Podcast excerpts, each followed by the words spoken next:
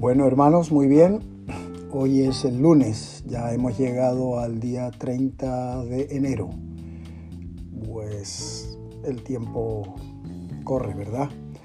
Pero estamos aquí, estamos eh, viendo la luz de este nuevo día. Sí, ya prácticamente el mes de enero está llegando a su fin y seguimos hacia adelante uh, con esa ilusión y esa realidad que viene desde el trono de nuestro Dios amado. Y eh, en esta situación nosotros podemos situarnos con una expectativa y una realidad que viene desde, bueno, desde lo eterno, ¿no?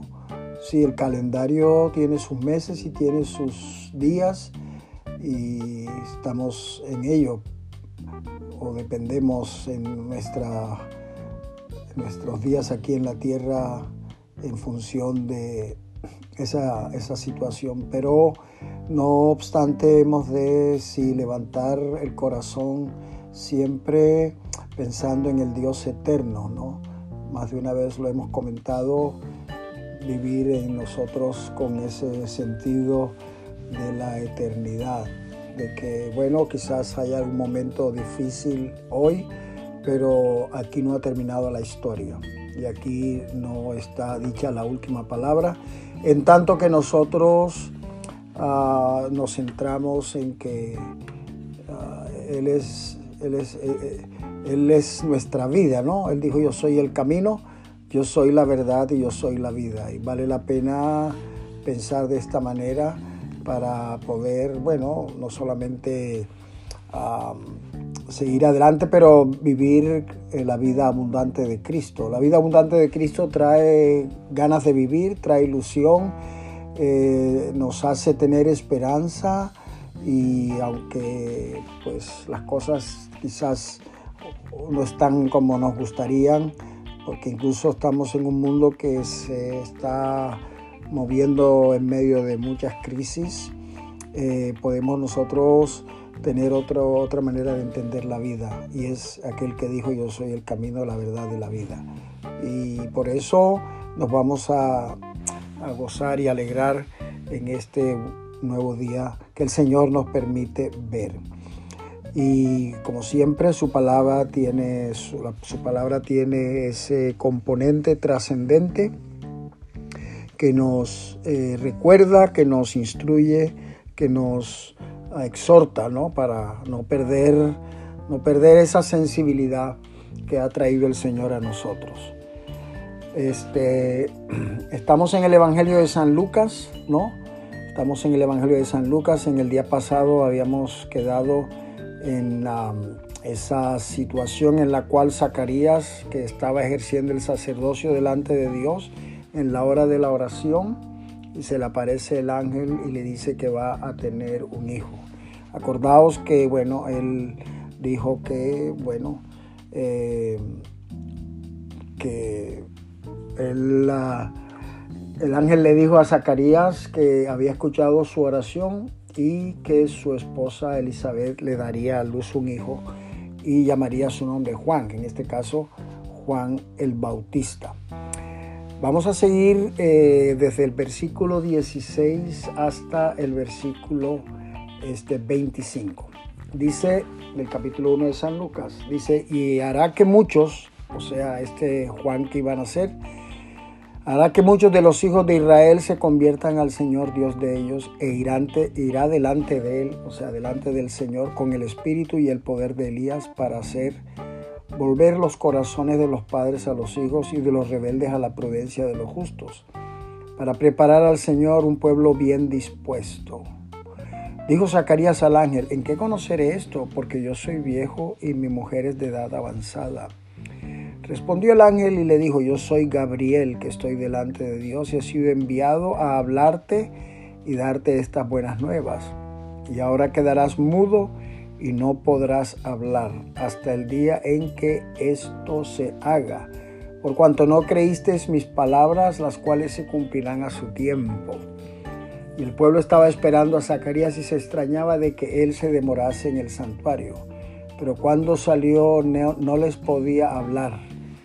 Y comprendieron que había visto visión en el santuario. Él les hablaba por señas y permaneció mudo.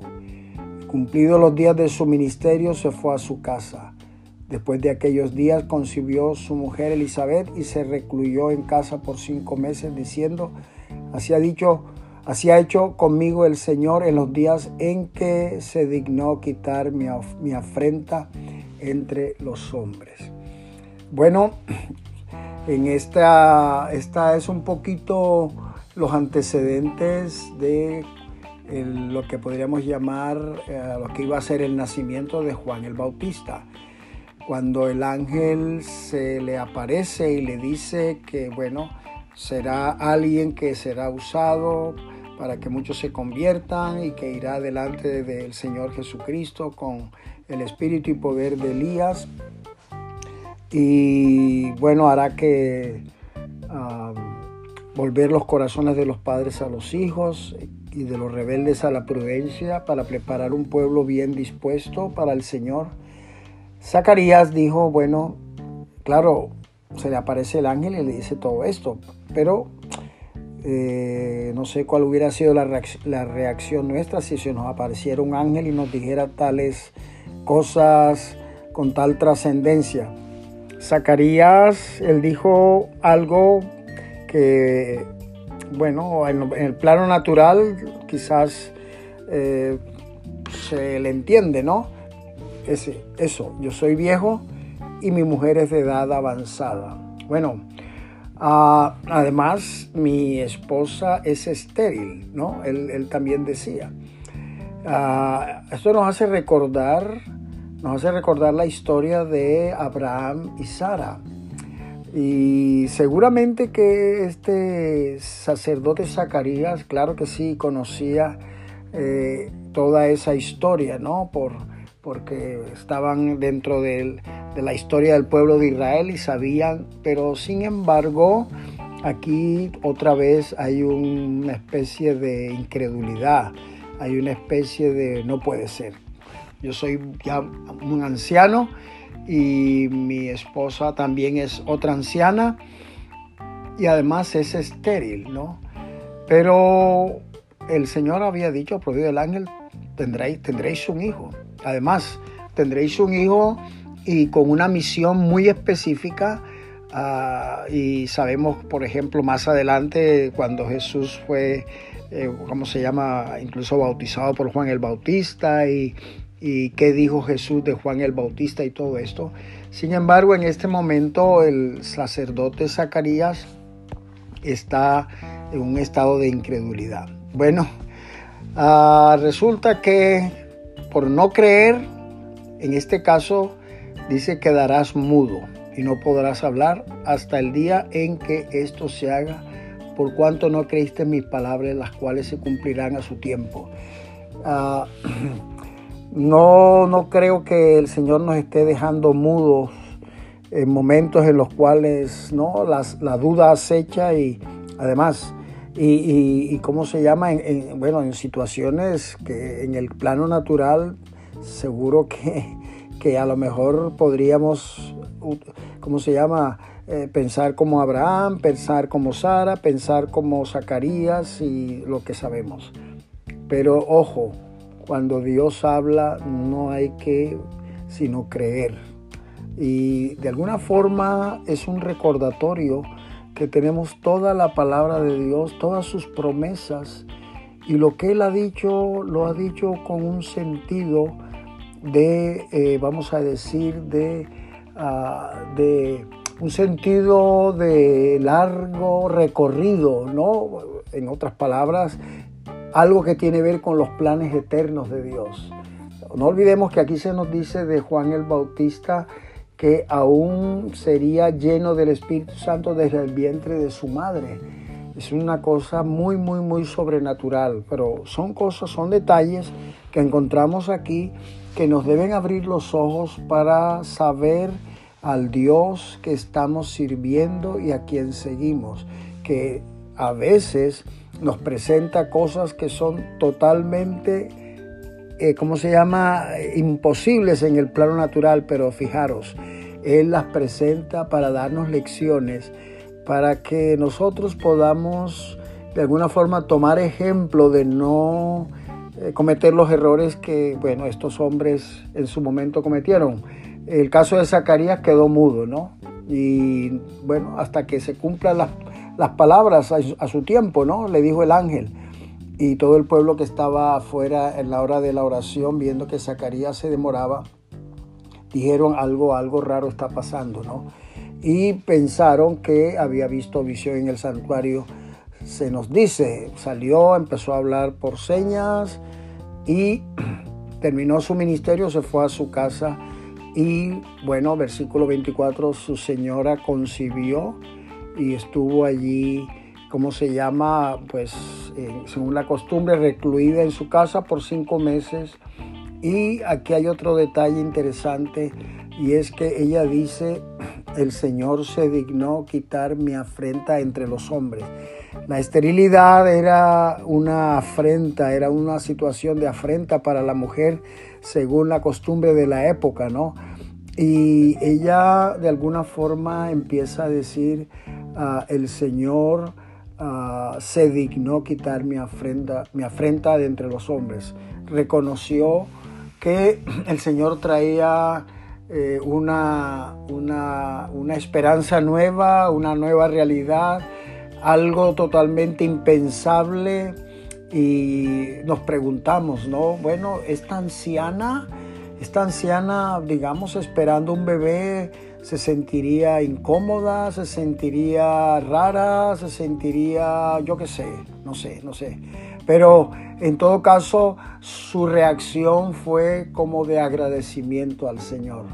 No sé hoy día una mujer mayor embarazada, bueno, no sé si será posible, pero bueno, podría ser cómo se sentiría. Ahora hablemos de una mujer que conozca a Dios, que sirva al Señor, no importa los años que tenga, si el Señor permite que haya la concepción de un hijo, ah, sería interesante poder, ah, como diríamos, eh, recibirlo como algo que Dios hace y con un sentido y con una razón para ah, poder estar en sintonía con el, entendimiento y la aceptación del plan de Dios para nuestra vida. Sinceramente, para el Señor no hay límites de edad.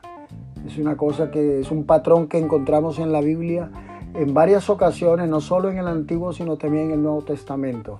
Y es bueno, es un recordatorio para nosotros para estar siempre dispuestos, eh, porque sí, nuestra vida está en las manos de Él.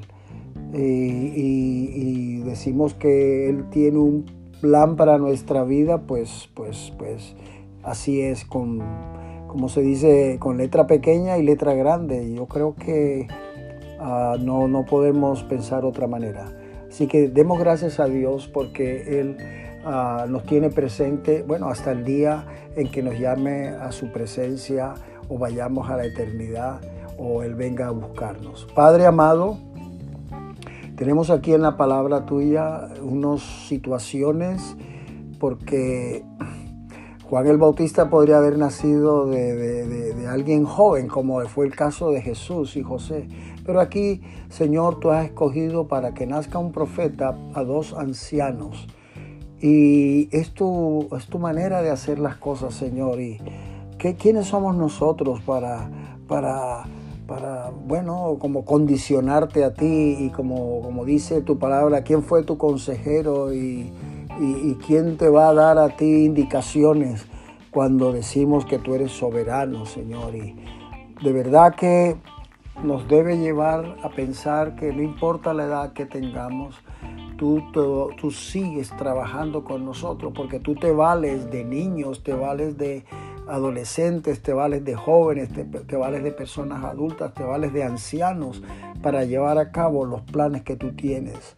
Aquí tenemos el ejemplo de Juan el Bautista, nacido de dos ancianos, con unas, unas ah, situaciones muy, muy, muy especiales, como que lleno del Espíritu Santo desde el vientre de su madre.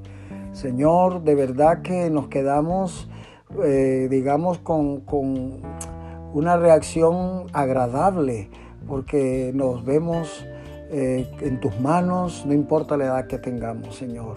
Y ayúdanos siempre a pensar esto, en una sociedad que a lo mejor a veces hace, hace acepción de personas en cuanto a la edad, vamos a decirlo así, pero tú eres bueno y, tenemos que sentirnos, uh, ¿cómo se llama? Como que tú nos, nos quieres utilizar a todos ah, hasta el día en que tú bueno, decidas lo contrario. Señor, que así sea y que nadie se sienta ah, menos por su edad, que nadie se sienta menos por, por lo que pueda estar viviendo, sino que haya una esperanza y una realidad. Oramos a ti, Señor, en esta mañana de corazón y pedimos que tú seas glorificado en todos nosotros. Oramos, Señor, en el nombre de Cristo Jesús. Amén. Muy bien, hermanos, el Señor nos dirige en todo de sabiduría y vamos a seguir tratando de, en fin, reunir alimentos para más adelante poder ayudar a personas necesitadas. Un abrazo, Pastor Armando.